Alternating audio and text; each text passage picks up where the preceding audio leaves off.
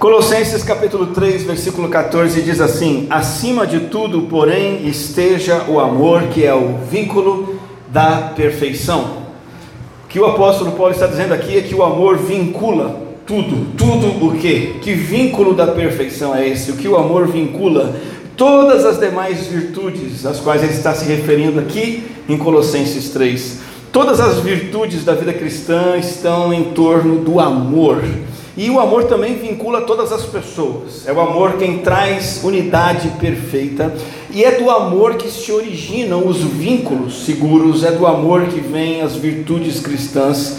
Inclusive na lista de virtudes que o apóstolo Paulo chama de fruto do Espírito, lá em Gálatas, o amor vem em primeiro lugar. O apóstolo Paulo, de propósito, inspirado pelo Espírito Santo, quis mostrar que o amor é number one, número um, ele vem em primeiro lugar. O amor é a expressão externa da devoção interna.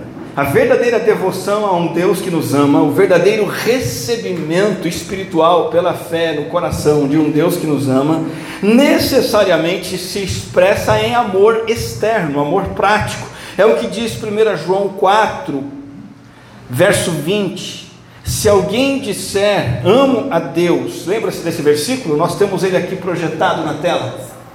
Se alguém disser amo a Deus, mas odiar seu irmão, esse é mentiroso. Temos aqui, Elias, o versículo, não? Ah, você se lembra desse texto? Ele diz assim: Quem não ama seu irmão, a quem não vê, a quem vê, como é que ele pode amar a Deus se não vê? A devoção a Deus, e a gente tem seguido uma série de mensagens aqui sobre isso, piedade, verdadeira reverência para com Deus, a verdadeira devoção a Deus, ela é validada pelo amor a outras pessoas. Então, como é que eu posso olhar para uma pessoa que eu vejo, não expresso amor por ela e digo assim: não, mas lá no meu coração eu amo a Deus e Deus me ama, mas eu quero ficar longe, não quero estar junto, não quero participar. Sem amor aos outros não há amor a Deus. Sabe, quando eu não amo o outro, eu estou dizendo assim, sem palavras, eu estou dizendo para Deus: Deus, eu não amo o Senhor o suficiente para amar aquela pessoa. Com isso, eu estou dizendo que amar é fácil. A partir do momento que eu conheço Deus de amor, então facilmente eu vou amar o meu colega de trabalho, facilmente eu vou amar minha, minha família. Não. É claro que amar, mesmo conhecendo o grande amor de Deus, amar envolve esforço, mas Muitas vezes, quando não há nenhuma atitude de querer tentar amar, a ausência desse desejo, desse propósito, dessa busca, desse, dessa luta, isso demonstra falta de amor a Deus. E não há passagem das Escrituras mais bela, que, que seja mais bela do que a de Paulo em 1 Coríntios 13, e eu quero fazer uma menção a esse texto agora, e se você quiser encontrar aí na sua Bíblia, 1 Coríntios 13, 4. Ah, agora nós conseguimos encontrar aqui. Obrigado. Temos na tela, mas pode acompanhar na sua Bíblia. 1 Coríntios 13, 4 é uma passagem bonita por muitas razões, entre elas é porque Paulo ele personifica o amor. Paulo escolhe um jeito de falar do amor muito interessante, como se o amor fosse uma pessoa. Então, quando você lê essa passagem, se você colocar o seu nome ou o nome de alguém, essa passagem vai fazer sentido. Paulo via problemas graves em Corinto e, por mais que as pessoas achassem que esses problemas decorressem de vários motivos, a razão é uma só: estava faltando amor naquela igreja. E aí ele fala que o amor é a solução de todos os problemas. E, e ele vai dizer então que o amor é paciente, é bondoso. O amor não arde em ciúmes, não se envaidece, não é orgulhoso, não se conduz de forma inconveniente, não busca seus interesses, não se irrita, não se ressente do mal. Indo para o versículo 6 diz: Não se alegra, o amor não se alegra com a injustiça, mas se alegra com a verdade. E no verso 7, o amor tudo sofre, tudo crê, tudo espera e tudo suporta. Duas coisas iniciais que Paulo disse nesse versículo, nesses versículos, no 4 é que o amor é paciente e bondoso. Veja como o amor, se fosse uma pessoa, ele tem que ser uma pessoa. O amor é paciente, a pessoa amorosa é paciente, o Daniel é paciente com o outro, porque entende que o outro precisa de perdão, precisa de ajuda, o outro é carente. O amor é bondoso, diz o versículo 4. O, o, o Daniel, e eu vou tentar sempre colocar meu nome aqui no lugar do amor, o Daniel, ele quer ajudar o outro, então ele é bondoso com o outro. No versículo 4 ainda, o Daniel não arde em ciúmes. O José, a Maria, o Pedro, o Paulo não arde em ciúmes. Como assim? Ele, ele não, não olha a, a, o que o outro tem, a capacidade, o bem material, o dinheiro, e, e não fica com ciúme. Na verdade, ele fica feliz porque ele deseja o melhor para o outro. E quando ele vê que o outro tem algo bom, tem uma capacidade especial, o Daniel, que ama, ele glorifica a Deus. Mesmo que ele não esteja tendo esse sucesso, ao ver o sucesso do outro, ele não tem ciúmes, ele glorifica a Deus. O Daniel, diz o verso 4, ele não se envaidece. O amor faz isso. Quem tem amor no coração não fica falando das próprias realizações, não fica querendo que os outros vejam o que ele tem, não conta vantagem, não quer aparecer. Por quê? Porque ele prefere aplaudir as realizações e posses do outro. O texto continua no versículo 4 dizendo que o Daniel não é orgulhoso. Por quê? Porque ele não está preocupado consigo mesmo, ele está preocupado com o outro, mais com o outro que consigo mesmo. Então, por não ser orgulhoso, ele não precisa estar no centro das atenções, não tem problema se ele for maltratado, vez ou outra. Ele pode ser corrigido, ele aceita a instrução, dá para repreender ele, que aí ele escuta, se humilha e aprende. Ele não é orgulhoso. Vai colocando o seu nome aí no lugar do meu, no lugar da palavra amor nesse texto. O amor, o Daniel, o José, a Maria, ele não se conduz de forma inconveniente. A ideia desse, dessa expressão de Paulo aqui é o seguinte: ele olha para o outro e ele se preocupa com os sentimentos do outro. E ele sempre pensa no que convém para o outro, então ele age com bom senso, com sensibilidade. Ele não age de forma grosseira, inconveniente. Ele se preocupa de não, de não machucar, de não ferir. Ele é cuidadoso. E também diz assim: o Daniel não busca os seus interesses. Por quê? O que está na frente? Os interesses do outro. O amor, a pessoa cheia de amor no coração, não age o tempo todo só pensando assim: ah, o que, é que eu vou ganhar com isso? Ah, o que, que, em que isso vai me promover? Em que isso vai trazer vantagem para mim? Não, ele não busca os seus interesses. Tem uma coisa complicada aqui no versículo 5 também: diz que o Daniel, se tem amor no coração, ele não se irrita, não fica bravo facilmente com o outro. Por quê? Porque ele quer deixar de lado as ofensas do outro. Então a pessoa que tem amor no coração, ele é conhecido como alguém ranzinza? Não. A pessoa o tempo todo mal-humorada, sempre reclamando. A pessoa que tem amor no coração sabe que vive num mundo onde sempre vai ter coisa errada, coisa ruim, coisa que vai fazer mal contra ele, e ele aprendeu a viver contente mesmo assim. Porque o amor não se irrita e ele não se ressente do mal. Ele prefere cobrir os pecados do outro do que manter as falhas dos outros num registro, num caderninho, numa lista de, de ofensas, vai guardando ali. O Daniel, que tem amor no coração, ele não pensa em vingança, ele não se afasta de quem ele não gosta, ele não ignora quem pisa na bola com ele, ele não vive na codependência do mal que o outro fez. Eu acho muito interessante essa colocação, né? Muita gente é codependente. Codependente do que? Do erro dos outros. A pessoa fez um erro contra mim e aí eu fico preso a esse erro o resto da vida.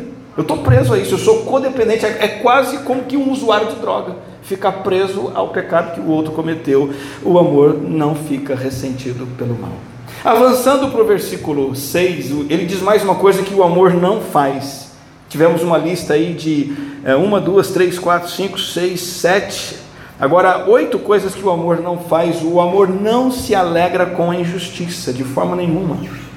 O Daniel, a pessoa, o Joaquim, a Sandra, a Débora, seja lá quem for, que, que, que tem amor no coração, não tem prazer quando o mal é praticado. Não tem prazer que alguém seja injustiçado. O amor não passa pano também no que está errado. O amor vê o erro, ele trata ele tenta evitar, ele tenta corrigir. E aí, agora, a partir do versículo 6, ele vai falar de cinco coisas que o amor faz. E aí, ele vai dizer que o amor se alegra com a verdade. Então, a pessoa que ama, a pessoa que ama, ela fica feliz sempre que a verdade é dita, sempre que a verdade é ensinada, sempre que a verdade é apresentada, sempre que a verdade é dependida. O amor, ele se alegra com a verdade, com a prática da verdade. O amor tudo sofre, verso 7. O amor prefere enfrentar o sofrimento causado pelo outro. Ele prefere sofrer humildemente diante de Deus, entregando seu sofrimento para Deus, do que ficar lutando, brigando, devolvendo, se vingando. Ele prefere sofrer e sofre. Pessoa cheia de amor no coração, tudo sofre e tudo crê. Ela prefere ser crente e ter esperança. Ela prefere esperar o melhor das pessoas. Claro, ela não vai ser inocentemente crédula, né? Sendo enganada como bobinha. Não nesse sentido, mas a, pessoa que tem amor no coração, ela não quer viver desconfiando, desacreditando, duvidando o tempo todo que o outro está fazendo que é errado, que está tudo errado, que o outro foi por um mau caminho. Ele sempre espera que o outro esteja correto, sempre espera o bem, com a maturidade de saber que o mal pode vir, mas ele tudo crê. E ele tudo espera, tudo crê e tudo espera. Ele prefere ser otimista. Ele prefere esperar coisas boas. A pessoa que tem amor no coração, se o Daniel ama, ele, ele não vai ser pessimista, ter um foco negativo em tudo sempre olhar o outro no lado negativo. Ah, vai fazer errado. Ah, vai dar errado. Ah, vai pisar na bola de novo. O amor não faz isso. Ele sabe que Deus está no controle de todas as coisas. Ele sabe que Deus faz com que tudo coopere para o bem. Então ele espera. Ainda que a pessoa tenha más intenções, ele pega a soberania de Deus e coloca por cima disso. Fala: Não, eu espero que o melhor vai vir mesmo deste mal. Eu continuo esperando bem. E eu suporto o Daniel suporta, ele tudo sofre, tudo crê, tudo espera e termina dizendo que tudo suporta. Prefere aguentar coisas ruins, como injustiças, suportar doenças desse mundo, outras dificuldades que são tantas nesse mundo, porque ele sabe que esse mundo é uma longa jornada, uma longa maratona que vai nos trazer agonia e dor. Mas no final desta longa maratona dolorosa, vai chegar à reta final do regozijo, do prêmio, da plena felicidade na presença do Senhor. Então o amor ele suporta tudo ao longo dessa vida e, e de maneira resoluta até que ele vai encontrar a recompensa final lá no céu. Então esse é o amor que agrega tudo e que produz todas as outras virtudes. E se esse amor governa a vida do crente, vai levar o crente a praticar todos os demais deveres da vida cristã para com Deus e para com os outros. Qual é a origem deste amor? É Deus. Deus é a origem deste amor. O amor é um traço de caráter de Deus, mas é mais do que isso. O amor é uma prática divina? Sim, ele, ele pratica atos de amor, mas o amor é mais do que. O amor é parte essencial da natureza divina, o amor é quem ele é. Não é à toa que a Bíblia diz que Deus é amor e toda ela dá destaque ao amor de Deus mais do que a outros atributos. Por exemplo, o texto de 2 Crônicas, capítulo 7, versículo 3, de forma muito curiosa, diz assim: Quando todos os israelitas viram o fogo descer e a presença gloriosa do Senhor encher o templo, prostraram-se com o rosto no chão, adoraram e louvaram o Senhor, dizendo: E aí o que, que eles disseram? Ele é bom, seu amor dura para sempre. Olha como a maior expressão da majestade de Deus é o amor. Olha que interessante. Quando Deus finalmente manifesta a sua glória, o templo ali fica pronto. Foi concluído o lugar da habitação de Deus. Agora foi feito tudo conforme Deus exigiu. Então Deus agora vai manifestar sua presença. E quando eles percebem isso, a reação do povo ao perceber que Deus se manifestava naquele santo lugar, o que que eles naquele momento de dedicação do templo, expressam e reconhecem em Deus. Justiça? Não, a justiça é importante, mas não é isso. A santidade? Sim, a santidade de Deus é importantíssima, mas não é isso que eles reconhecem. Ah, eles reconhecem a onipotência de Deus, que Ele é todo-poderoso. Deus é poderoso, mas não é isso que eles reconhecem. Eles reconhecem que Deus é bom. e que o seu amor não tem fim, não acaba. A essência de Deus é amor, Ele é amor, Ele é a origem do amor. Então, se eu desejo honrar a Deus, sendo como Ele é, essa é a virtude número um que eu preciso cultivar na minha vida e exercitar no meu coração, na minha mente, no meu dia a dia. Como que esse amor se expressa? Existem tantas formas. 1 Coríntios 13 acabou de nos mostrar várias maneiras práticas. Mas eu quero citar duas maneiras muito específicas agora de demonstrar amor prático como o amor de Deus. Elas estão na carta de João, a primeira carta de João. A primeira forma pela qual nós devemos amar é fazendo doação sacrificial. O amor dá, o amor doa, seja qual for o custo. 1 João capítulo 3, versículo 16 diz assim: Nisto conhecemos o amor. Em que? Como que eu sei o que é o amor? Como que eu conheço o amor? Nisso. Nisso o que? No fato de que Cristo deu a sua vida por nós. Essa foi a resposta do Pai Celestial à nossa situação de pecado, desesperadora, miserável. O que, que Deus fez? Ele respondeu com amor dando o seu filho por nós. Só isso, mais nada poderia nos salvar, nenhuma outra coisa poderia nos salvar. O custo é infinito, incalculável, mas Deus, o Pai, não hesitou em dar o que fosse necessário para nos salvar.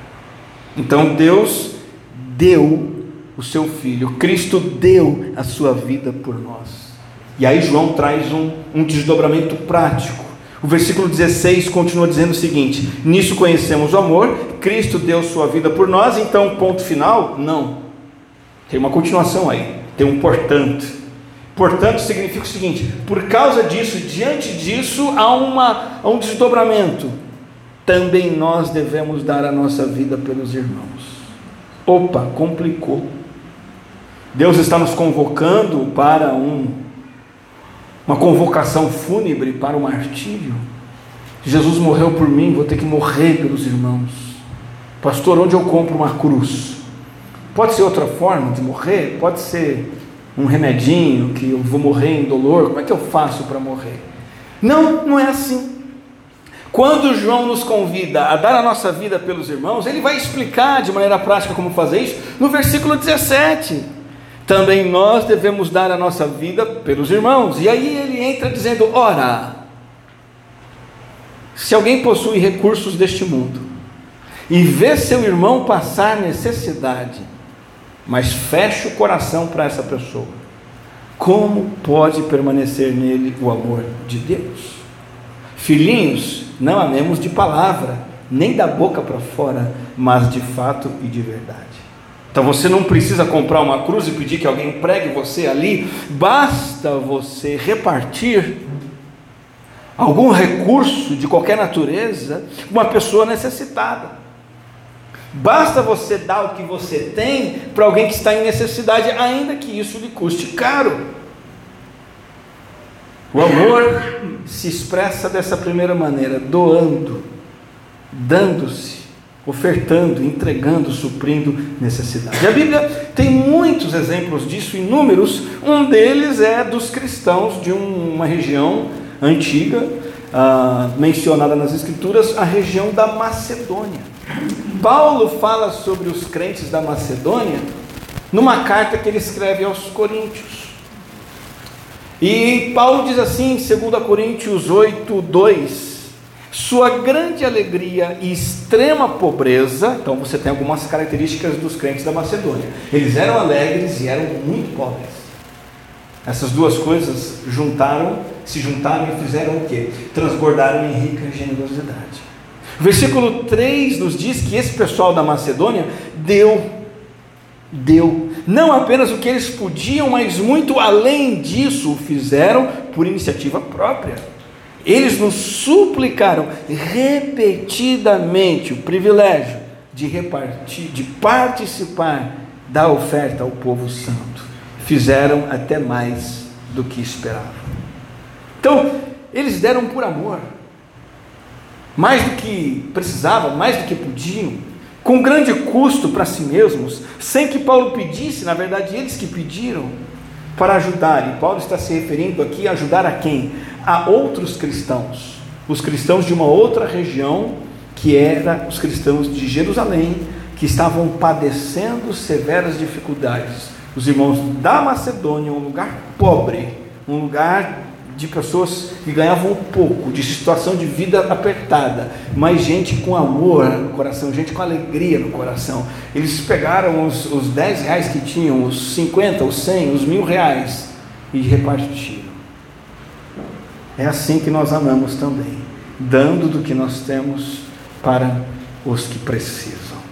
E não só necessidades materiais, Existem outras necessidades, além de comida, além de roupa, além de abrigo. Muitas vezes nossos irmãos em Cristo, e aqui eu estou dando essa ênfase porque é ênfase das Escrituras, tanto em João quanto em, em 2 Coríntios, é ajuda ao irmão na fé.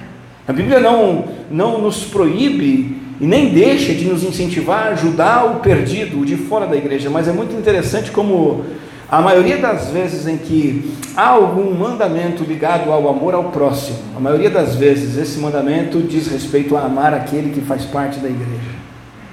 Nós temos esse dever em primeiro lugar e nós podemos ajudar, suprir necessidades dos nossos irmãos em Cristo também com os nossos ouvidos, ouvindo o que essas pessoas precisam dizer, permitindo que elas desabafem conosco.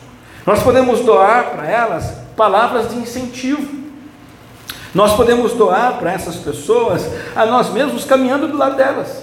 Existe, tem gente que está andando sozinha, precisando de companhia, de incentivo de ouvido, e isso pode ser doado por você. Ir lá, ficar do lado dessa pessoa e andar com ela. E encontrar com ela todo dia, toda semana, mandar uma mensagem, fazer uma ligação, marcar encontros, estar junto, passar 15 minutos junto, meia hora, 5 minutos, passar uma tarde juntos fazer isso com, regular, com regularidade até que essa pessoa se reerga. Isso tem um custo? Tem um custo. É baixo? Não é.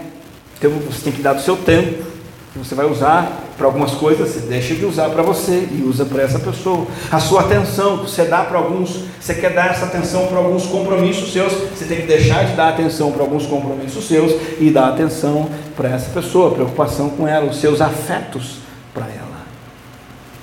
E isso tudo requer um interesse sincero pelo outro, pelo bem-estar do outro, que é o que o apóstolo Paulo elogia em Timóteo. Em Filipenses capítulo 2, versículo 20, Paulo diz uma coisa muito bonita, ele reconhece isso, ele fala assim: "Eu não tenho ninguém que se preocupe sinceramente com o bem-estar de vocês, como Timóteo".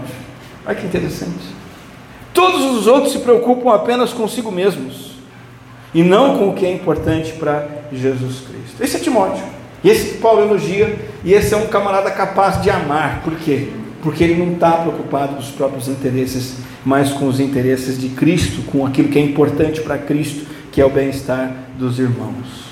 Então tem o um custo, o custo de me livrar das preocupações comigo mesmo, com os meus interesses, com o meu conforto, para que eu possa doar sacrificialmente do meu dinheiro, do meu tempo, da minha companhia, das minhas preocupações e do meu afeto. Então, em primeiro lugar, o amor se manifesta em doação sacrificial. O amor dá, seja qual for o custo.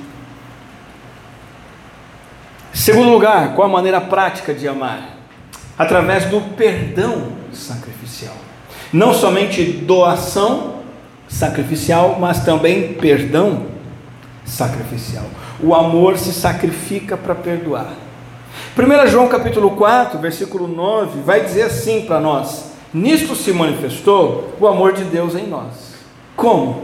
Olha, isso aqui é muito importante. João vai dizer como que Deus manifestou o seu amor por você. Não tem coisa mais importante na sua, na sua peregrinação aqui na terra do que saber disso. Então preste atenção. Como que se manifestou o amor de Deus por você? Em haver Deus enviado seu Filho unigênito ao mundo para vivermos por meio dele.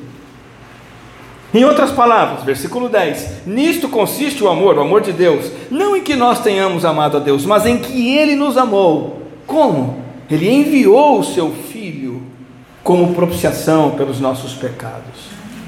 João está apontando aqui para o sacrifício de Deus, que Deus fez em enviar o seu Filho ao mundo para nos dar vida, para vivermos por meio dele, como diz o texto. Uma dádiva teve, teve que ser feita para que pudéssemos ter essa vida, para que pudéssemos ser perdoados. A dádiva foi o Filho de Deus, que tirou os nossos pecados.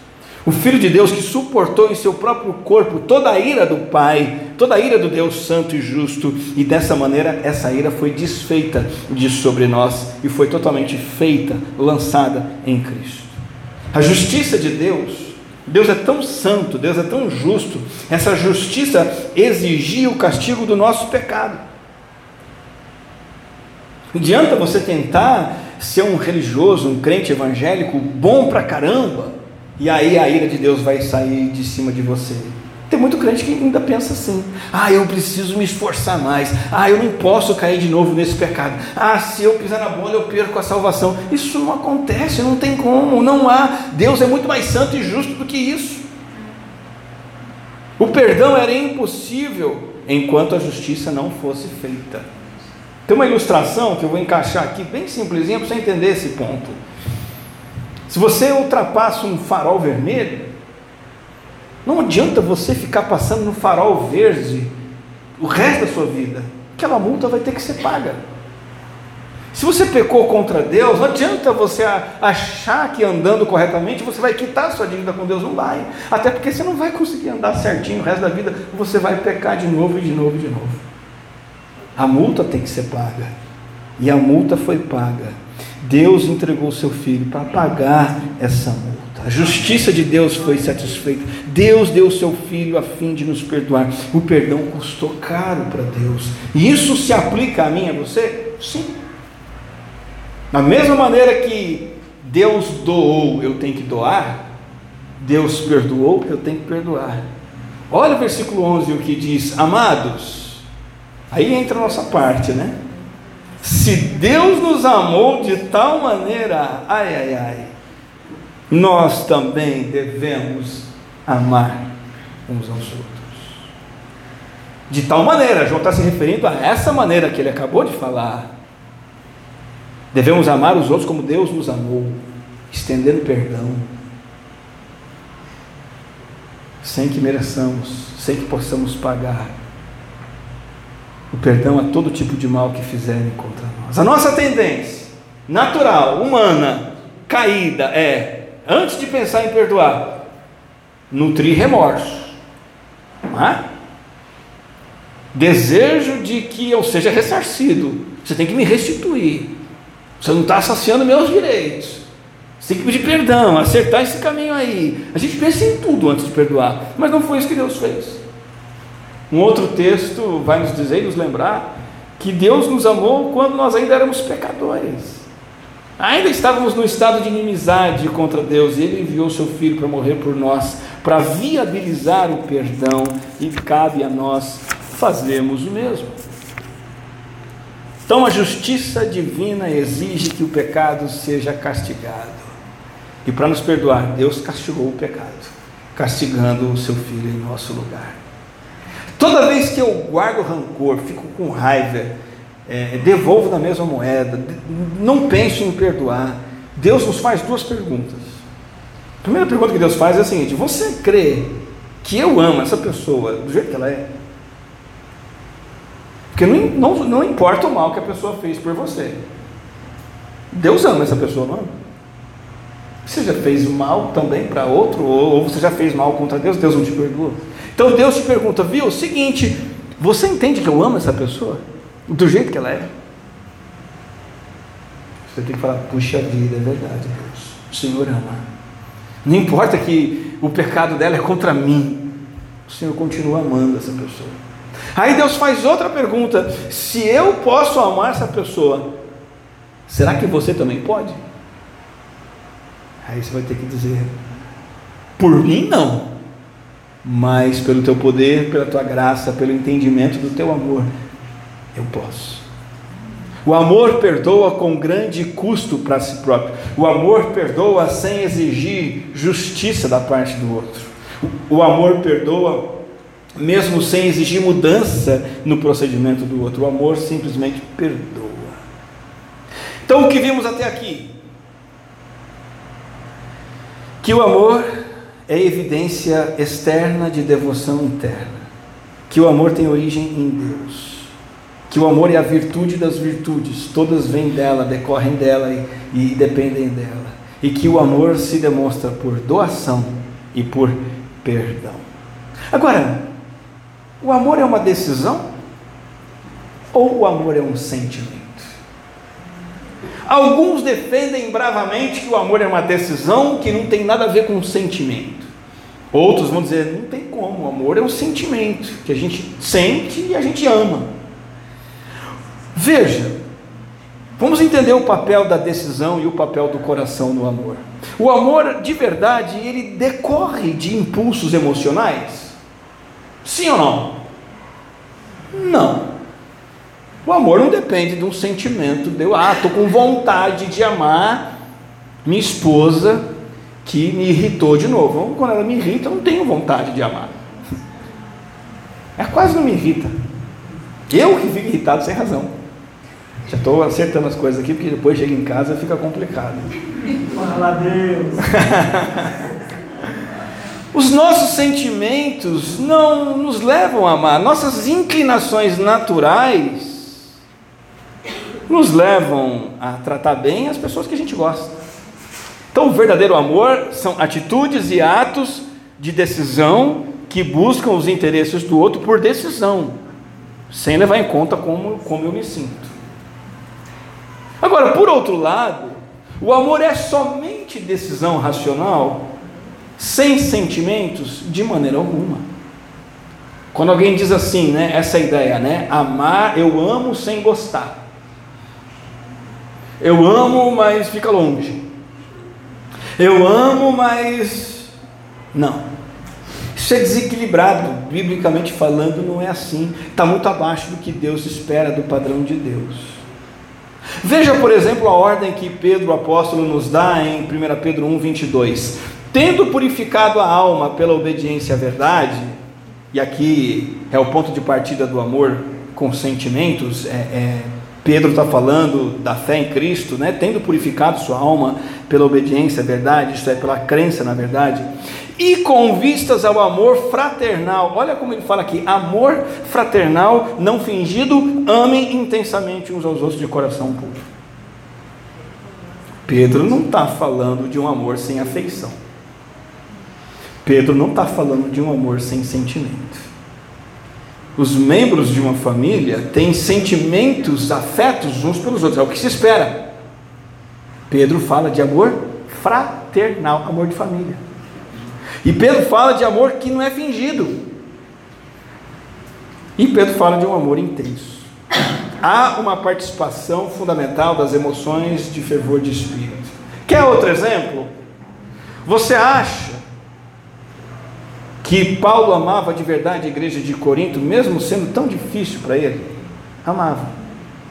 Só em ações? Não. Mesmo que aquela igreja tinha gente que queria puxar o tapete dele, falava mal dele, criticava, reclamava. Ainda assim, Paulo amava e amava intensamente. A igreja em Corinto causou muita dor em Paulo, mas quando ele fala com essa igreja, ele expressa uma grande emoção de amor, ele dirige-se a ela com uma grande carga emocional. 2 Coríntios 2, 4 diz assim: Porque lhes escrevi no meio de muitos sofrimentos e angústia de coração, com muitas lágrimas. Três coisas. Escrevi com sofrimento e angústia e lágrimas. Não para que vocês ficassem tristes, mas para que soubessem do amor que tenho por vocês. Paulo amava, escrevia para aqueles irmãos, queria o bem deles, mas não naquele estilo, oh, pessoal, eu amo vocês, mas não gosto de vocês, viu? Paulo está dizendo que eu gosto demais de vocês. Como eu quero o bem de vocês, eu sinto o amor no meu coração, eu me compadeço, eu sofro, eu tenho angústia, eu choro. Então o amor não é só decisão, não é só sentimento, não é só um ato impessoal, sem sentimento, é um ato da vontade e mais do que isso é praticar ações de amor e mais do que isso, é desejar praticá-las. Então, irmão, irmã, que haja um espírito vigoroso de amor, tanto quando você doa algo para alguém, Não é para doar assim, né? Tá eu não gosto de você, mas Deus mandou. Toma. Perdoar, né? Ó, eu te perdoo, tá? Não, eu não tenho cabeça para ficar com você, mas eu te perdoo, tá? Tchau. Não. Que tem que ter um espírito vigoroso de sentimento de amor que perdoa, sentimento de amor que doa. Finalizando essa reflexão, eu retomo o versículo inicial, Colossenses 3,14. Acima de tudo isso, porém, esteja o amor, que é o vínculo da perfeição. Você pode ler esse versículo comigo em voz alta para te ajudar a memorizar? Vamos ler juntos? Vamos lá? Um, dois, três e. Acima de tudo isto, porém, esteja o amor, que é o vínculo da perfeição. Como desenvolver esse amor? Essa é uma tarefa compartilhada, o Espírito Santo produz em você e tem também a sua parte, a sua responsabilidade. É o desenvolvimento do amor que acontece em parceria, envolve a ação de Deus e o seu esforço pessoal. Eu quero citar brevemente três responsabilidades suas. Qual é a sua parte para crescer em amor? Primeiro é que você sature sua mente com a palavra de Deus. Enche a sua mente com a palavra de Deus. O Espírito Santo vai usar a palavra dele para te transformar. Demore-se na leitura, meditação, memorização de 1 Coríntios 13. Leia esse texto, leia outros textos bíblicos. Enche o seu coração com a mensagem de Deus, a palavra de Deus a respeito do amor de Deus. E essa palavra vai fazer transbordar o amor de Deus de dentro de você em direção aos outros. Sature sua mente com as Escrituras. Seja um cristão bíblico Seja um cristão biblicamente orientado, seja um cristão que mergulha nas Escrituras continuamente, lendo, refletindo, memorizando e meditando nelas. Segundo, ore. Peça ao Espírito Santo que produza amor na sua vida. Peça de forma objetiva, de forma objetiva, para que você possa praticar o amor em relacionamentos reais que você tem, pessoas que você não tem amado. Dentro disso, você pode confessar a Ele falta de amor. Nesse, nesse todo, nesse conjunto que envolve a oração, você vai pedir capacidade para amar, você vai confessar e pedir perdão por não estar amando este ou aquele, e você vai pedir capacitação para que você se converta dos caminhos maus da falta de amor e que você possa amar genuinamente. E a terceira coisa que você pode fazer para desenvolver o amor Além de saturar sua mente com a palavra e orar ao Senhor, clamar que te ajude, você deve fazer as coisas que o amor determina. Obedecer. Vimos várias coisas aqui nessa mensagem, em 1 Coríntios 13, em 1 João. O amor perdoa, o amor ajuda, o amor aplaude o sucesso do outro, o amor é gentil com o outro, atencioso, cuidadoso, o amor supre necessidade, doa, o amor atende a necessidade, o amor se alegra com aquilo que é bom, o amor corrige o que está errado, o amor é verdadeiro sempre, ele suporta o sofrimento, ele suporta o mal. Você tem que fazer essas coisas.